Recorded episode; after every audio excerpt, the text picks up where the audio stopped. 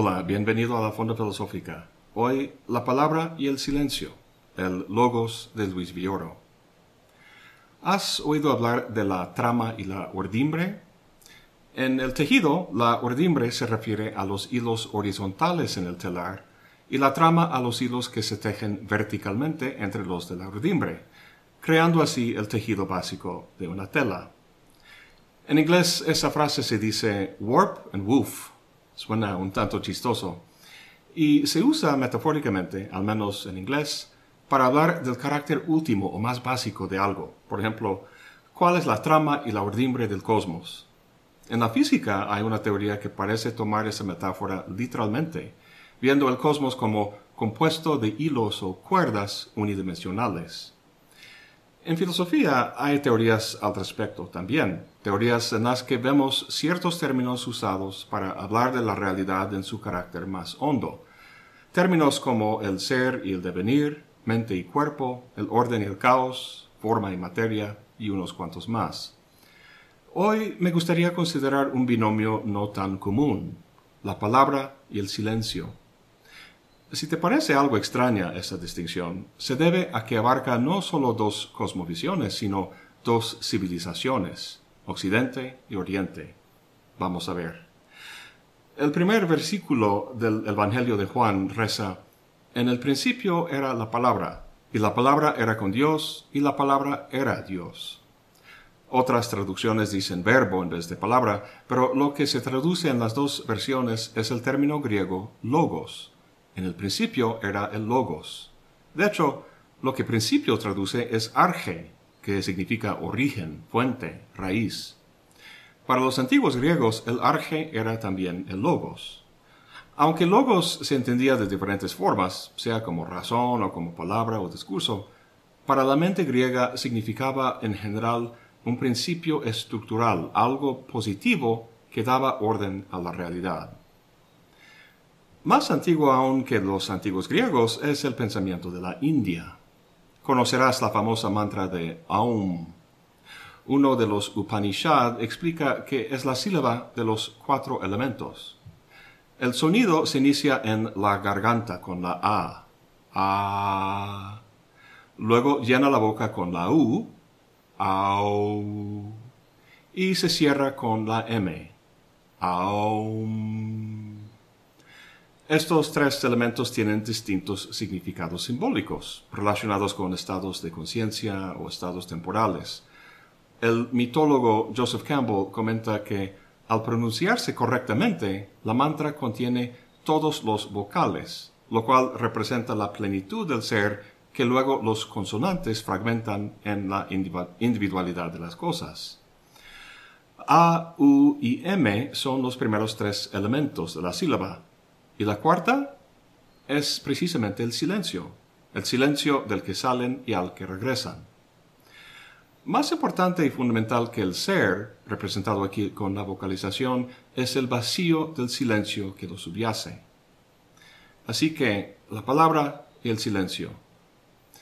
En este momento me vino a la mente esa famosa cita del filósofo francés Blaise Pascal, Dice, todos los problemas de la humanidad proceden de la incapacidad del hombre para estar sentado tranquilamente en una habitación sin hacer nada. O sea, su incapacidad de estar en silencio. Vemos el silencio como algo negativo, algo que debe ser eliminado. Fíjate en la frase romper el silencio. Quizá palabra y silencio sea como luz y oscuridad, la oscuridad no es algo positivo en sí mismo, sino solo la ausencia de la luz. Y de esa manera quizá el silencio sería negativo, simplemente la ausencia de la palabra, del habla. Imagínate que hiciera este video en puro silencio, sin decir nada. ¿Qué sentido tendría? En pocas palabras, ¿cómo puede el silencio servir de principio para nuestra comprensión de la realidad? Filosóficamente, ¿qué sentido tiene el silencio? Afortunadamente, tengo a quien me ayuda a responder estas preguntas, el reconocido filósofo mexicano Luis Villoro. Villoro, nacido en 1922, fue profesor de filosofía en la Universidad Nacional Autónoma de México y autor de diversos libros como Los grandes momentos del indigenismo en México, Creer, Saber, Conocer y El poder y el valor, fundamentos de una ética política. El último libro que publicó, en 2008, recoge varios ensayos suyos, dos de los cuales me interesa tratar aquí. Una filosofía del silencio, dos puntos, la filosofía de la India, y la significación del silencio, del cual el libro toma su título. De hecho, acabo de traducir la significación del silencio al inglés y fue en el proceso de hacerlo que se me ocurrió que sería muy interesante tratar su tema en un video. La verdad, no hace falta realmente que yo explique estos ensayos, porque Bioro, además de ser un gran estilista, escribe de forma muy clara y didáctica. Este video será más bien una exposición, la cual hago con dos finalidades. Primero, dar a conocer al pensamiento de Bioro a un público más amplio, y dos, por una inquietud intelectual mía, la cual trataré al final.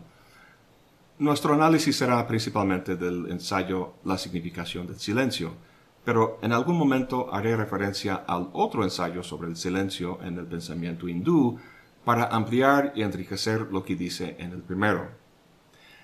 Bien, la tesis básica de Bioro en la significación del silencio es que el silencio no es meramente negativo, no es simplemente ausencia, sino que tiene un importante sentido comunicativo. Empieza el ensayo con la famosa definición aristotélica del hombre, suon logon ejon. Eso se traduce habitualmente como animal racional, pero Bioro lo traduce como animal provisto de la palabra, apoyándose en la amplia carga semántica del término logos y reflejando la traducción del Evangelio de Juan. En el principio era la palabra. En efecto, la palabra, el lenguaje simbólico, es lo que nos distingue de los otros animales. ¿Qué ventaja nos da? Nos permite relacionarnos de forma novedosa con las cosas. Si uno carece del lenguaje o del discurso, su relación con las cosas es directa. Tomemos como ejemplo una manzana en el árbol. Para experimentarlo o manejarlo, uno tiene que estar ahí por el árbol. La presencia de la manzana es requerida. Para dar cuenta del surgimiento del lenguaje, podemos imaginar que la manzana está fuera del, alcance de uno. ¿Cómo puede relacionarse ahora con ella? De forma indirecta, al indicarla. La indica primero con el dedo y luego con un sonido articulado. La palabra, dice Villoro, nos permite desprendernos de las cosas y de referirnos a ellas sin contar con su actual existencia. Estos signos, el dedo y la palabra manzana, reemplazan el objeto inmanejable. En su ausencia, toman su lugar. De esa manera, el lenguaje permite una relación indirecta con las cosas, una relación mediada por el signo, por la palabra. Ahora, de acuerdo con esto, podríamos, al parecer, decir que un animal como el perro consta de lenguaje. Cuando les doy de comer a mis perros, primero grito a comer, a comer. Estén donde estén, vienen corriendo a buscar su comida. Para Bioro, aunque hayan respondido a mis palabras, esto no es evidencia de una capacidad simbólica por parte de los perros. No han comprendido un símbolo, sino que están respondiendo una señal. Como los famosos perros de Pavlov, que llegaron a asociar el sonido de la campana con la presencia de alimento, mis perros han asociado el sonido a comer con el mismo fenómeno. Sin embargo, ese sonido no es un símbolo que toma el lugar del alimento, sino simplemente una señal del mismo. Es que están simplemente relacionando dos hechos distintos en su campo perceptivo. Si olieran el alimento de lejos, vendrían corriendo también. El olor del alimento tendría el mismo papel funcional que el sonido a comer, a saber, una señal de la comida, mas no un símbolo del mismo. Nosotros hemos aprendido a asociar el sonido Sócrates con cierto personaje histórico. Prueba de que ese sonido sea un símbolo y no una mera señal es que cuando enuncio el nombre Sócrates en clase, los alumnos no voltean la cabeza buscándolo, como mis perros buscan el alimento.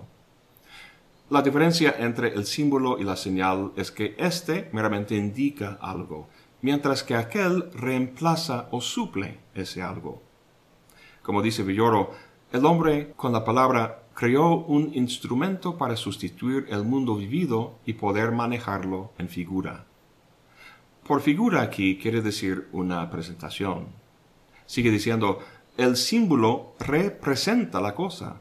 Literalmente provee una presencia que suplanta a otra.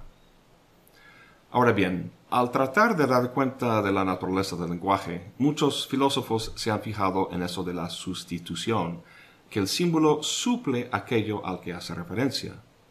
Dice Villoro, por eso el ideal del lenguaje discursivo sería suplir las cosas de modo tan perfecto que la estructura de las palabras correspondiera a la estructura de las cosas que reemplaza. Aquí Villoro se apoya en lo que nos dice Wittgenstein en el Tractatus, en su planteamiento del lenguaje como una figura o un modelo de la realidad. Una manera de entender cómo la realidad puede ser modelada es en términos de lo que hace la pintura, como un retrato. El retrato suple o modela el sujeto que representa al duplicar o imitar sus rasgos pictóricamente. En términos de la semiótica de Peirce, se podría decir que el retrato es un ícono del sujeto, lo modela icónicamente. El lenguaje, sin embargo, no es icónico, sino simbólico. La frase el gato duerme en el tapete no se parece a lo que representa. Entonces, ¿cómo modela el lenguaje la realidad? Pues de la misma manera, dice Wittgenstein, que la notación musical de una partitura modela una sinfonía y que las rayas del disco gramafónico modelan las dos. La partitura no es una copia cacho por cacho de la sinfonía, sino una traducción o proyección de su estructura que se hace de acuerdo con reglas fijas. Es la misma relación que se encuentra entre una figura geométrica y una ecuación algebraica. Si conoces esas reglas, la lógica de la traducción, la ecuación puede convertirse o traducirse en la figura.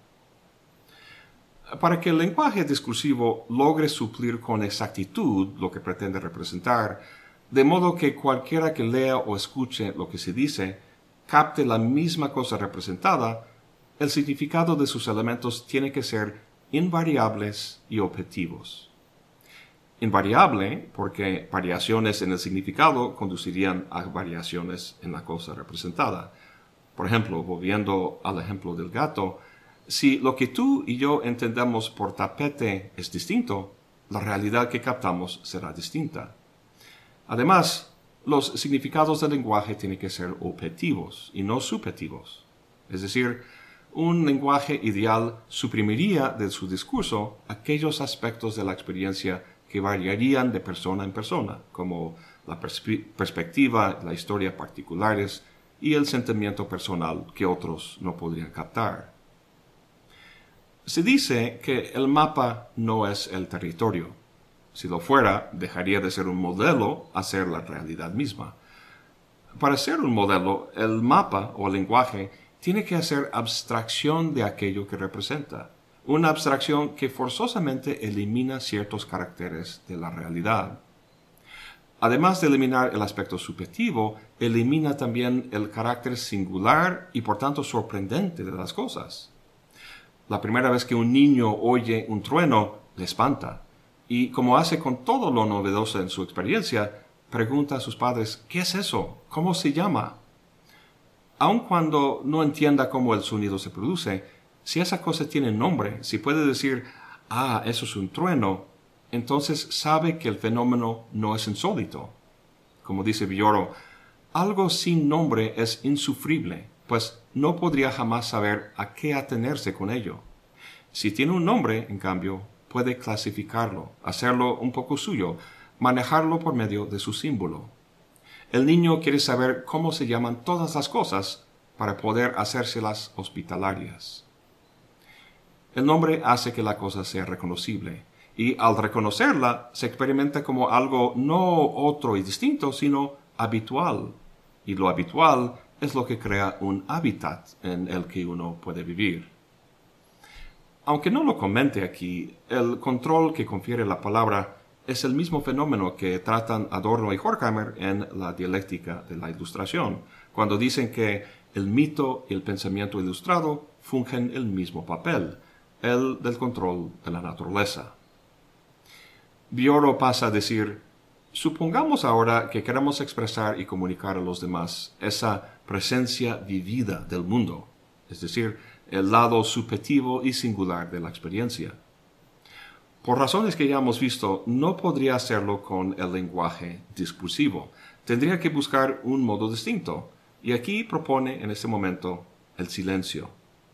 Pero antes de pasar a ello, quiero pasar al otro escrito que mencioné sobre la filosofía de la India.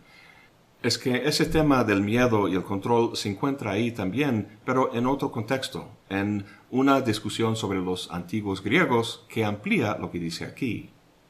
Al ver lo que dice sobre la diferencia entre los griegos y los indios, podemos sacar mucho más provecho de lo que dice sobre el silencio frente al lenguaje discursivo. Bien, pasando al otro escrito, Bioro dice, el griego, pueblo plástico y realista, siempre tuvo horror a lo indeterminado e informe. Señala como ejemplo la materia prima. La materia prima es indeterminada, amorfa. En sí mismo es ininteligible, no puede captarse. Algo material se capta solo en su unión con la forma. La forma es lo que lo determina y lo individualiza. De la misma manera, lo infinito les costaba mucho pensar.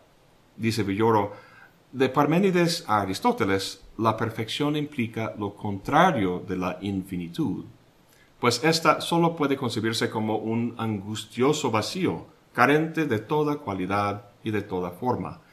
Solo en la finitud hay límite y por tanto orden y armonía.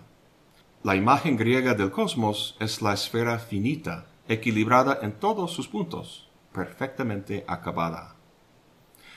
Frente al vacío, al caos de lo indeterminado, está el logos, la palabra, que marca límites y define, que conjura precisamente un cosmos. Hemos iniciado nuestra reflexión estableciendo que hay una diferencia importante entre Grecia y la India, entre la palabra y el silencio, no obstante, el impulso filosófico es el mismo. Los autores de los Upanishad también buscaban el fundamento o el principio que estaba a la base de todas las cosas. Les interesaba el ser no de este o aquel ente, sino el ser en tanto ser, como decía Aristóteles. ¿Dónde encontrar ese ser? Pues si veo por mi alrededor, veo solo cosas determinadas, cosas distinguidas por sus formas, por lo que las damos diferentes nombres.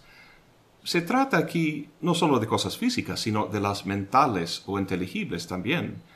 Las distintas cosas físicas se distinguen de la misma manera que las distintas ideas se distinguen.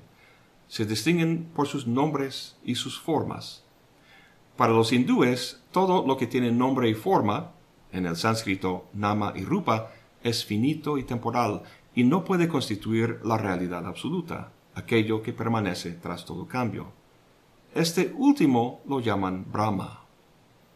Pero eso no puede ser el logos griego, la palabra, ya que la palabra separa y define, determina y distingue. Sin embargo, lo que se busca es aquello que subyace y posibilita a toda cosa finita. Villoro nos da una metáfora que ayuda a entender esto. Dice, figurémonos una gigantesca procesión de imágenes de todas formas, diseños y colores proyectadas sobre alguna pantalla inmensa. La pantalla luminosa es aquello gracias a lo cual toda imagen subsiste. Sin ella no habría imagen alguna. Más aún, es ella la sustancia de que la imagen está hecha, pues el ámbito luminoso que ofrece constituye el espacio en que toda imagen se despliega. No obstante, mientras miramos el fluir de las imágenes, la pantalla misma se oculta tras ellas. Las distintas formas y colores, que nada serían sin el ámbito en que lucen, son justamente las que impiden ver la pantalla.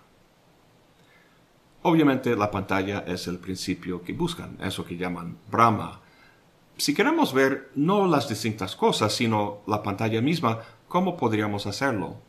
Vioro continúa con la metáfora. Dice que podríamos girar el lente hasta desenfocar la proyección de las imágenes.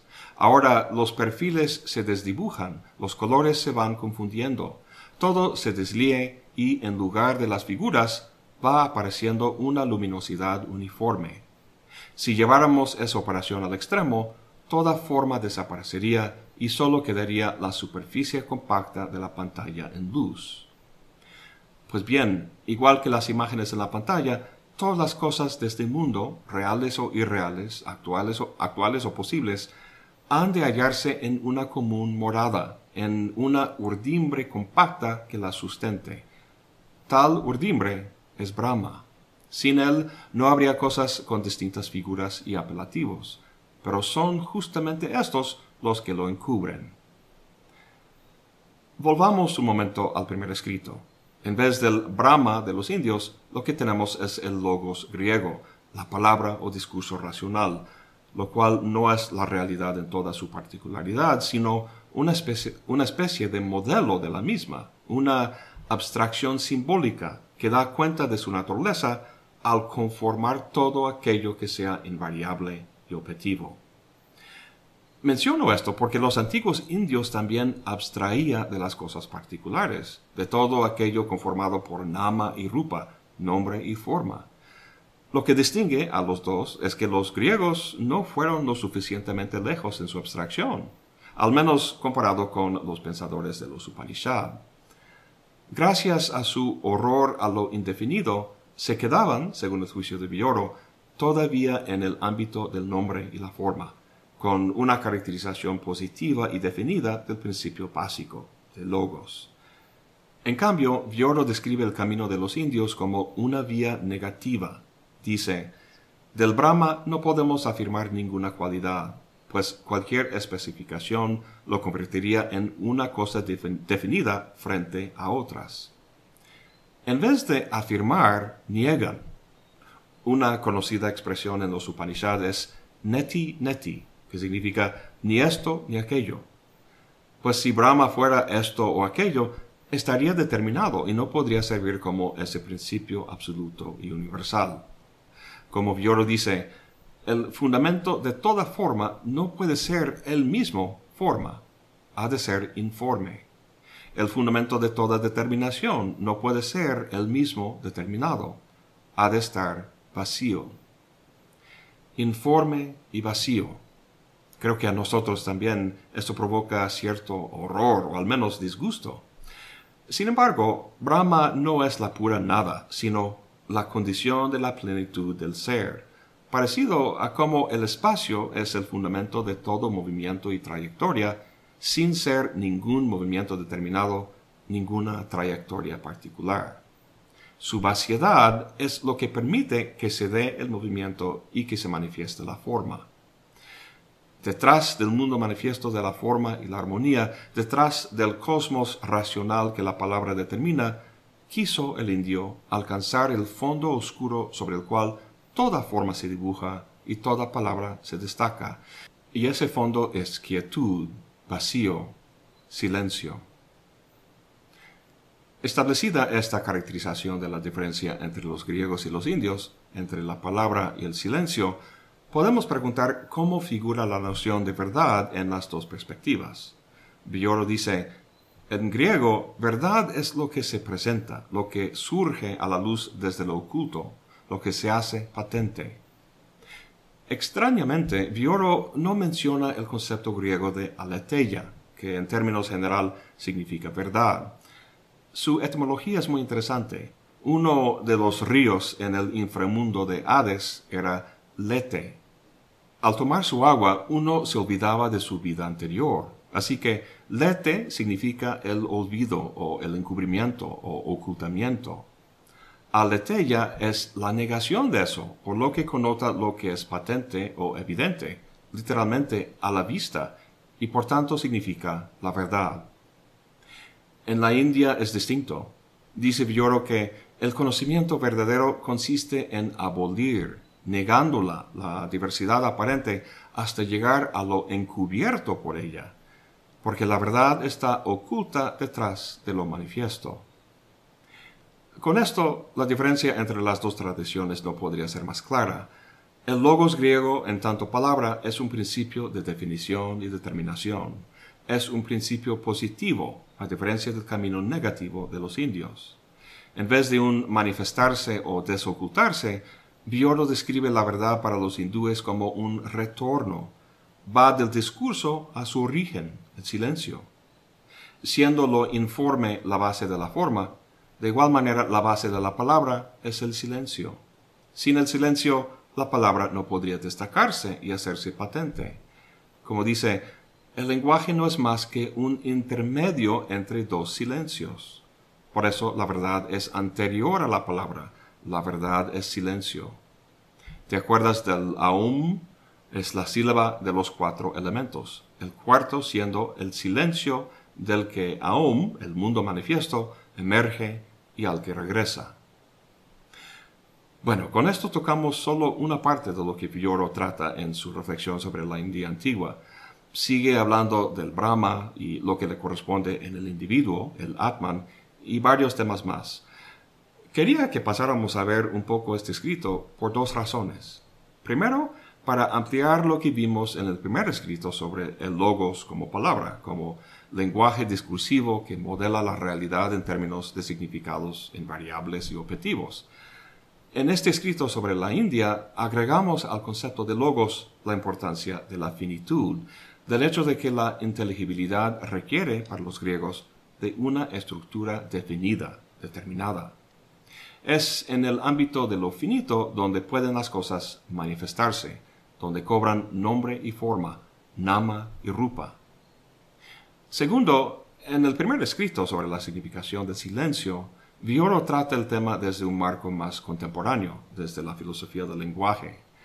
Creo que el abordaje más ontológico que acabamos de ver de la India antigua nos dará un punto de referencia que nos oriente al alcance realmente profundo que Vioro pretende darle al silencio.